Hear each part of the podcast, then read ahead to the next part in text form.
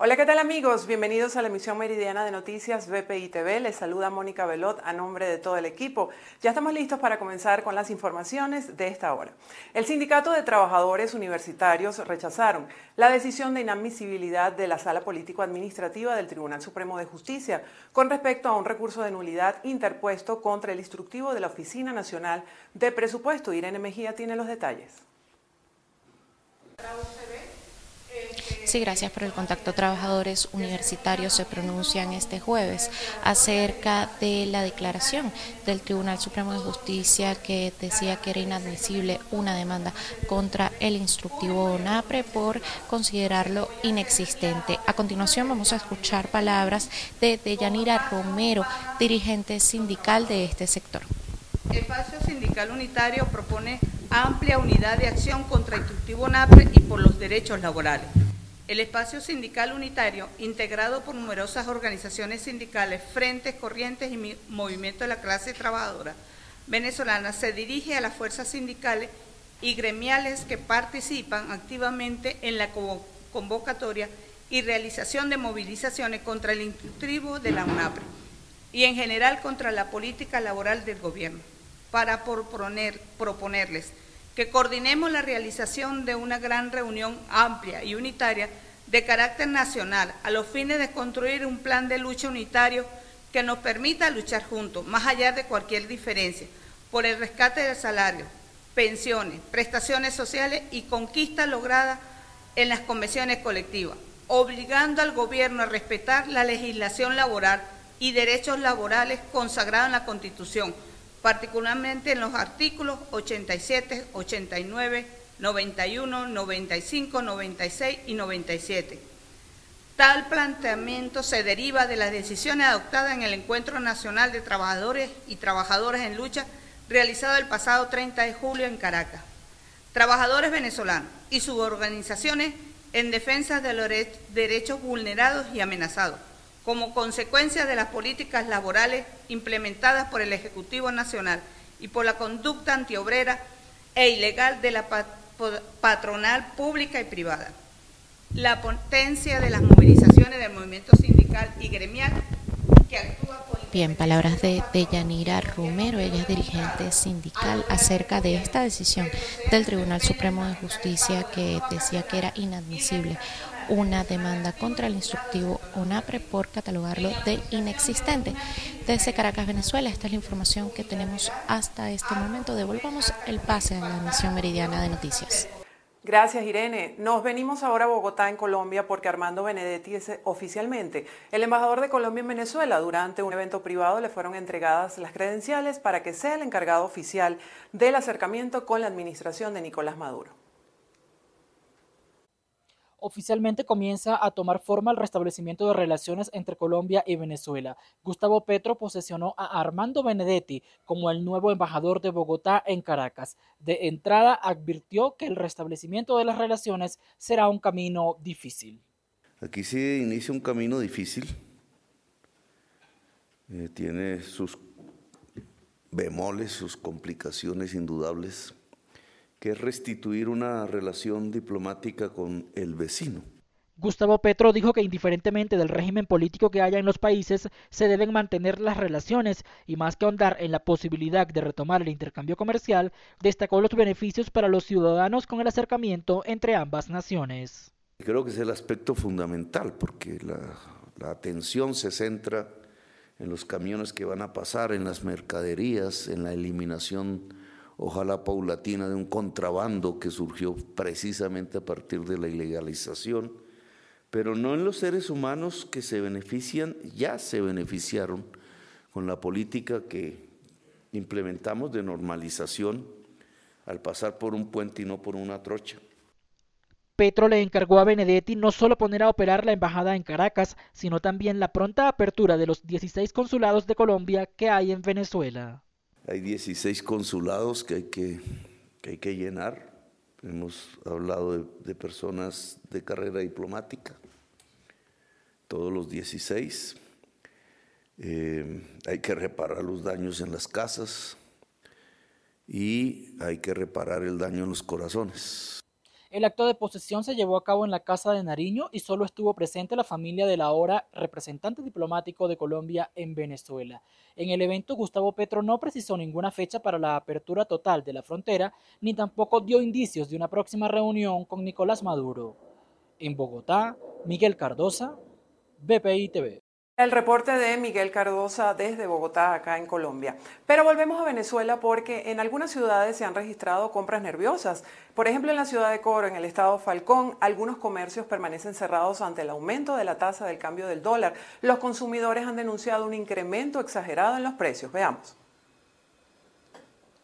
Buenas tardes, establecemos este contacto desde la ciudad de Coro. Nos encontramos en el mercado viejo, uno de los de mayor demanda de consumidores y comerciantes de esta localidad. Desde el día de ayer se han evidenciado compras nerviosas. Algunos establecimientos aún permanecen cerrados debido al aumento de la tasa del cambio del dólar oficial y el dólar paralelo. Los consumidores aseguran que se sienten indignados ante el aumento elevado de los precios.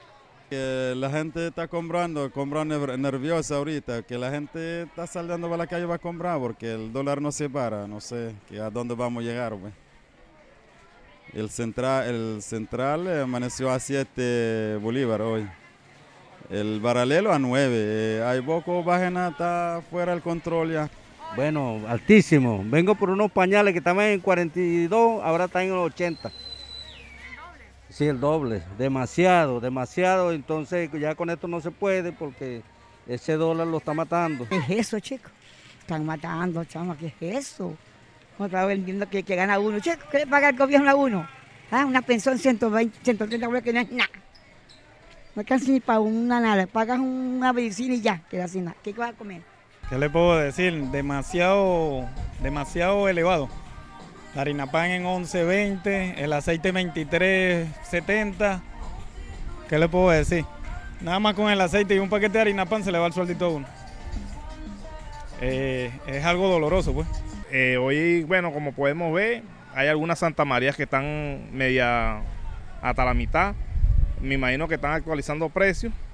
Y, y la gente, entre muchos, hacen sus comentarios que han subido los precios y esto, pero hay que actualizarse también. Yo como comerciante también tenemos que esperar a ver qué pasa más, más, tarde, a ver si, si baja el dólar o no baja o sube, a ver qué pasaría.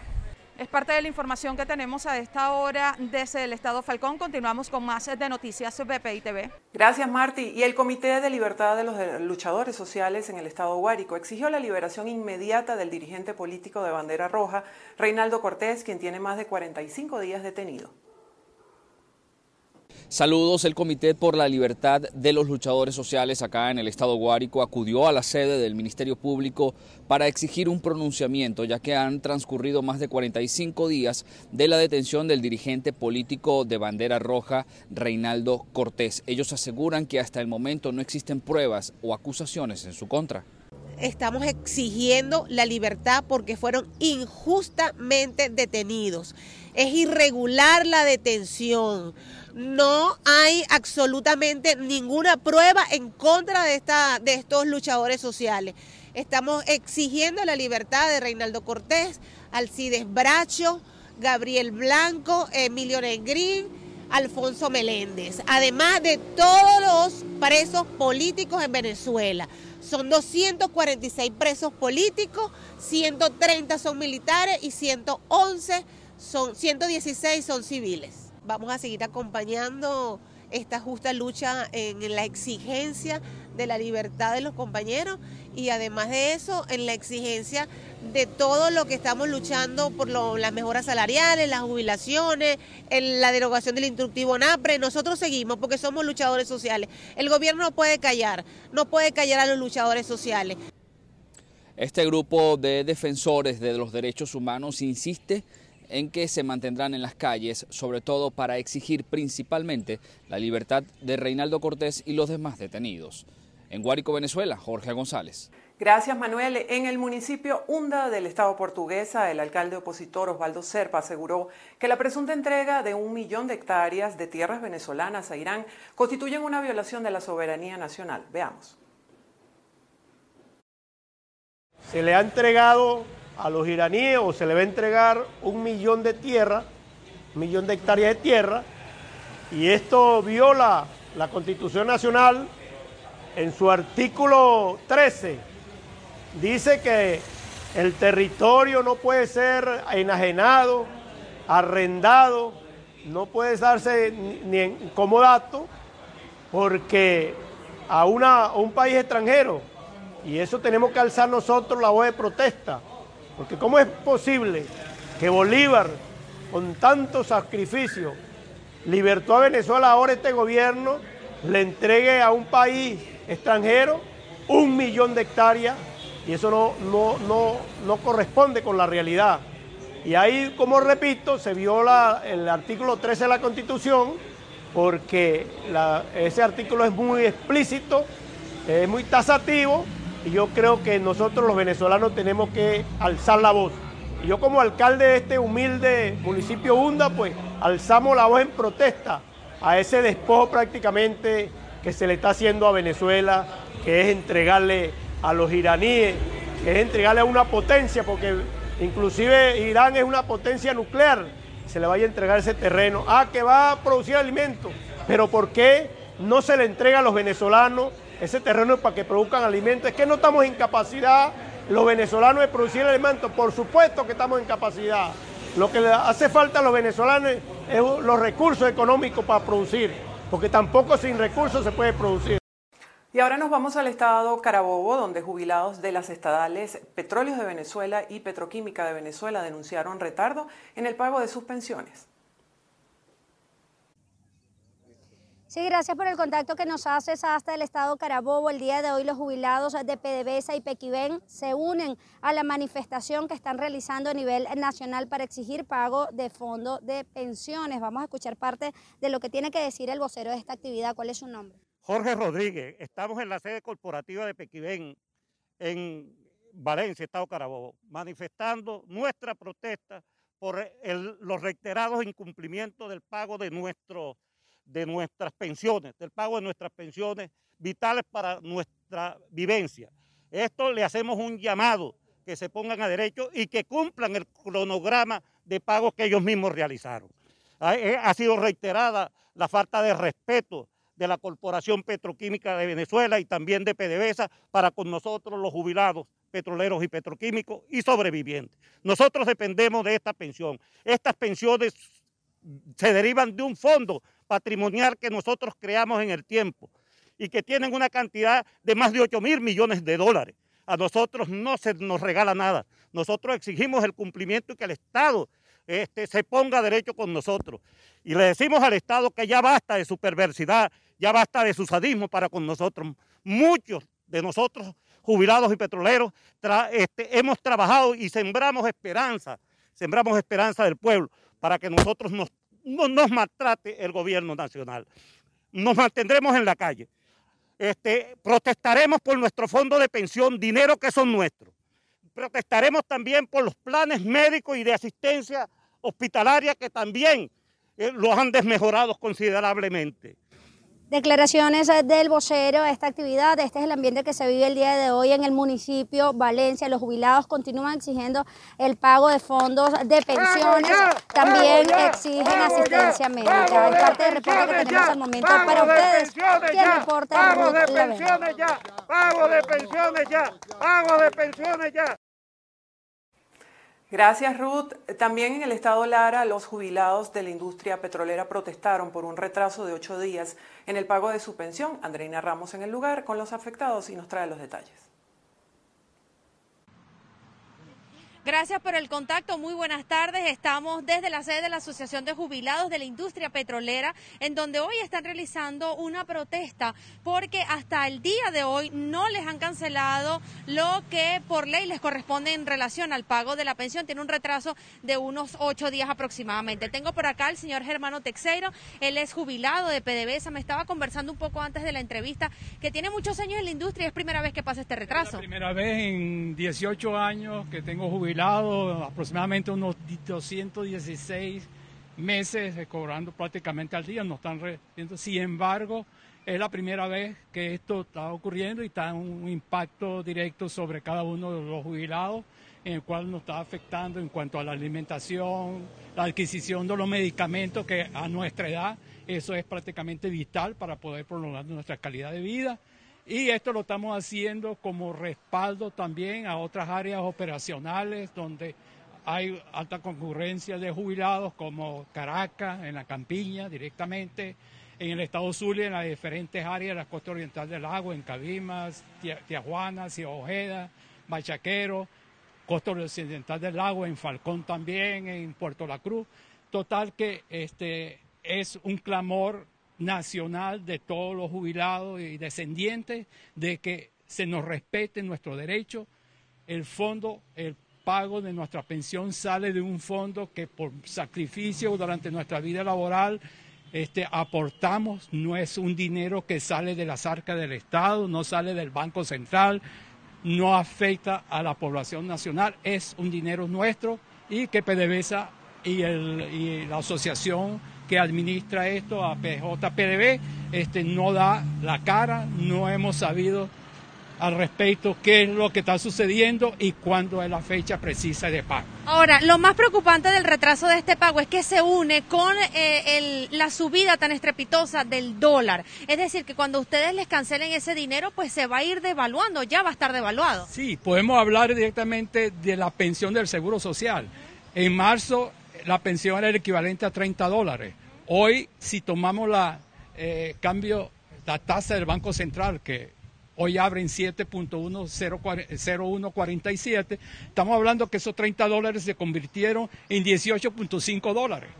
¿eh? Este, con una devaluación de más del 60 y tanto por ciento solo, solo en eso. Igualmente nuestra pensión, este, no sabemos en cuánto va a llegar, si van a respetar este, esa devaluación y se va a incorporar ese componente adicional por efecto o nuestra pensión cada día este, nuestro poder adquisitivo se hace menor y más dificultoso para poder sobrevivir. Pues. ¿Cuántos jubilados de PDVSA hay aquí en el estado de Lara? Aproximadamente hay unos 150 jubilados, entre jubilados y descendientes porque tienen derecho también a la pensión eh, todas estas personas cabe destacar que eh, también se ven afectados con esta situación del retraso en el pago de las pensiones y esta manifestación se está llevando a cabo de manera simultánea en muchos estados de Venezuela porque la situación se replica a nivel nacional. Así estamos nosotros desde la sede de la Asociación de Jubilados de la Industria Petrolera. Nosotros muy atentos también a lo que ocurre en este punto del centro occidente venezolano. Desde Barquisimeto en el estado Lara reportó para ustedes Andreina Ramos. Gracias, Andreina. Y la distribución de combustible vuelve a generar conflicto entre los transportistas. En Nueva Esparta, Petróleos de Venezuela presuntamente está cambiando normas para el transporte de carga, lo que impacta el abastecimiento y el precio de productos. Ana Carolina Arias nos tiene la información. Buenos días, gracias por el contacto. Para sorpresa de los transportistas de alimento, salud y servicios, la estación de gasolina que les surtía amaneció cerrada. Aparentemente por una orden de PDVSA, esta serviría ahora al transporte público, lo cual ha generado conflicto y pudiera ser también un problema para el abastecimiento de Nueva Esparta. Escuchemos las declaraciones. Nosotros como transporte de alimentos del Estado de Nueva Esparta y transportista de agua cisterna nos estamos dando cuenta que PDVSA no nos está tomando en cuenta para surtir la gasolina aquí en el Estado de Nueva Esparta. Todas estas personas que son trabajadores del Estado y para el Estado y para el pueblo de, Nueva Esparta tienen que salir a buscar su gasolina en la estación de servicio del DATI y ahora resulta de que PDVSA puso esta gasolina tipo TP, transporte público. Es decir, que los trabajadores de alimentos y agua cisterna del Estado nos quedamos fuera. Tenemos que, según ellos, surtir bombas de gasolina que eh, manejan en dólares. Nosotros no podemos hacer eso. Eso ocasionaría un incremento muy fuerte en la parte alimenticia en la mesa del venezolano. Estará un comunicado que tiene fecha 16 de febrero de este año fue recibido en la estación de servicio en el mes de junio. Y ahora en este momento alguien de un plumazo está diciendo de que nosotros debemos surtir en otras estaciones de servicio. Nosotros no estamos de acuerdo porque tenemos tres años surtiendo aquí. Nosotros venimos del tiempo de que la gasolina teníamos que hacer seis, siete días de cola, gente que traía hortalizas, gente con pescado, gente con queso y que se les podría ahí en esas colas. Entonces eso no lo podemos permitir. Los propietarios de las estaciones de servicio no están autorizados para dar declaraciones, pero trascendió que solo con una orden de PDVSA podrían revertir la medida y abrir las estaciones de gasolina al transporte de alimentos, servicios y salud. Desde la isla de Margarita, Ana Carolina Arias. Y les contamos que comunidades de El Vigía en el estado Mérida denunciaron que sus viviendas han quedado en riesgo ante deslizamientos de tierra y piden ayuda a las autoridades competentes para solucionar la situación. Amigos de BPI TV, comunidades del Vigía denuncian que algunos de sus hogares podrían estar en riesgo ante deslizamientos de tierras registrados. Temen que ante un nuevo periodo de lluvias puedan perder todas sus posesiones. Vamos a escuchar parte de las declaraciones. Estamos por acá afectados, verdad que, que nos urge que las autoridades competentes vengan y nos hagan este caso que está pasando aquí. Mire, todo esto se ha derrumbado, eh, estamos en mala situación, esta casa ya se nos está viviendo, la otra que está arriba, la mía, también, el muro también, está afectado también con las lluvias, la parte de allá arriba también, todo eso está afectado y estamos en un alto riesgo de verdad. Que las autoridades competentes nos hagan, que nos hagan, que nos, que nos auxilien, que nos ayuden, porque de verdad que estamos en una situación muy fuerte. Les pedimos de por favor que nos ayuden que nos sigan ayudando, porque de verdad somos unas personas de muy bajos recursos. No tenemos para comprar material, la mayoría somos personas ya incapacitadas y hay niños, hay abuelitos y bueno, necesitamos ayuda, de verdad. Piden a las autoridades regionales y estadales poder ayudarlos a canalizar su problemática y evitar el riesgo existente. Desde el Estado Mérida, José Gregorio Rojas, BPI TV. Amigos, continuamos con más información. Iniciamos en Perú porque el presidente Pedro Castillo hizo nuevos cambios en su gabinete ministerial, con lo que suman más de 60 nombramientos desde el inicio de su mandato. En una ceremonia en el Palacio de Gobierno, anunciada apenas 15 minutos antes del acto, el presidente de Perú, Pedro Castillo, tomó juramento a los nuevos ministros de Defensa, Ambiente y Mujer y Poblaciones Vulnerables, con lo que suman más de 60 los ministros que han integrado los cuatro gabinetes nombrados por el mandatario en poco más de un año el abogado y militar Richard Tineo Quispe como nuevo titular de defensa, en reemplazo de José Luis Gavidia, quien renunció la semana pasada por motivos estrictamente personales, tendrá entre sus principales desafíos continuar la ofensiva contra el último remanente del grupo terrorista Sendero Luminoso, refugiado en el Valle de Ríos Apurímac, en Eimantaro. Por otra parte, Castillo nombró como ministro de Ambiente al ingeniero agrónomo y excongresista Wilber Rosas, quien sustituye a Modesto Montoya, que ocupaba el cargo desde febrero pasado. Además, en la cartera de Mujer y Poblaciones Vulnerables, juramentó a la abogada Claudia Dávila en reemplazo de Diana Miloslavich, quien también ocupaba el puesto desde hacía seis meses. Esta es la segunda renovación que hace Castillo en su equipo ministerial en menos de un mes, pues el 5 de agosto pasado cambió a los titulares de seis carteras, entre ellas la de Economía y Relaciones Exteriores, tras rechazar la renuncia del primer ministro Aníbal Torres, quien permaneció en el cargo. En otras noticias les contamos que la policía chilena detuvo al líder de la coordinadora de comunidades en conflicto Arauco Mayeco, Héctor Yaintul, por un presunto robo de madera y por presuntamente atentar contra la ley de seguridad del Estado. Veamos. La Policía de Investigaciones de Chile informó que el líder radical mapuche Héctor Yaitul fue detenido en la sureña ciudad de Cañete por un presunto delito de robo de madera y por atentar contra la ley de seguridad del Estado. La detención del líder de la coordinadora Arauco Mayeco, una agrupación indigenista que reivindica periódicamente ataques incendiarios contra latifundistas en el sur del país, se enmarca en una investigación iniciada en 2020 tras una denuncia presentada por el gobierno anterior encabezado por Sebastián Piñera. Así lo confirmó el fiscal regional Roberto Garrido. La Fiscalía está en condiciones de confirmar la detención del líder de la coordinadora Arauco Melleco, la que se produce luego de que el Tribunal de Garantía de Temuco librara en su contra una orden de detención. Esta orden de detención surge a petición de la Fiscalía en una investigación iniciada en el año 2020 por una denuncia efectuada por el gobierno regional de la época invocando la ley de seguridad del Estado. El funcionario aseguró que se consiguió demostrar no solo la existencia de los delitos, sino también la participación del imputado en ellos, y por tanto se solicitarán las medidas cautelares que correspondan. Yaitul, de 54 años, será trasladado previsiblemente durante la tarde del miércoles desde la región del Biobío hasta Temuco, la capital de la Araucanía, según medios locales. En ambas regiones, más de 700 kilómetros al sur de Santiago, Existe desde hace décadas el llamado conflicto mapuche, una disputa territorial entre comunidades radicales de ese pueblo indígena, el Estado y empresas forestales que explotan tierras consideradas ancestrales.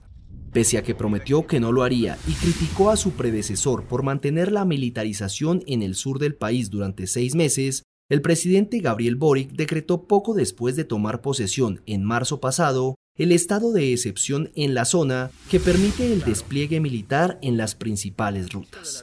Y nos vamos a Filipinas. Al menos tres personas murieron tras el paso de la tormenta tropical Maon. Así lo informaron las autoridades. La tormenta tropical Maon deja al menos tres muertos y cuatro heridos en Filipinas. Tras tocar tierra el pasado martes con lluvias torrenciales y fuertes vientos, la tormenta conocida también como Florita abandonó el país el miércoles y se dirige ahora a Hong Kong.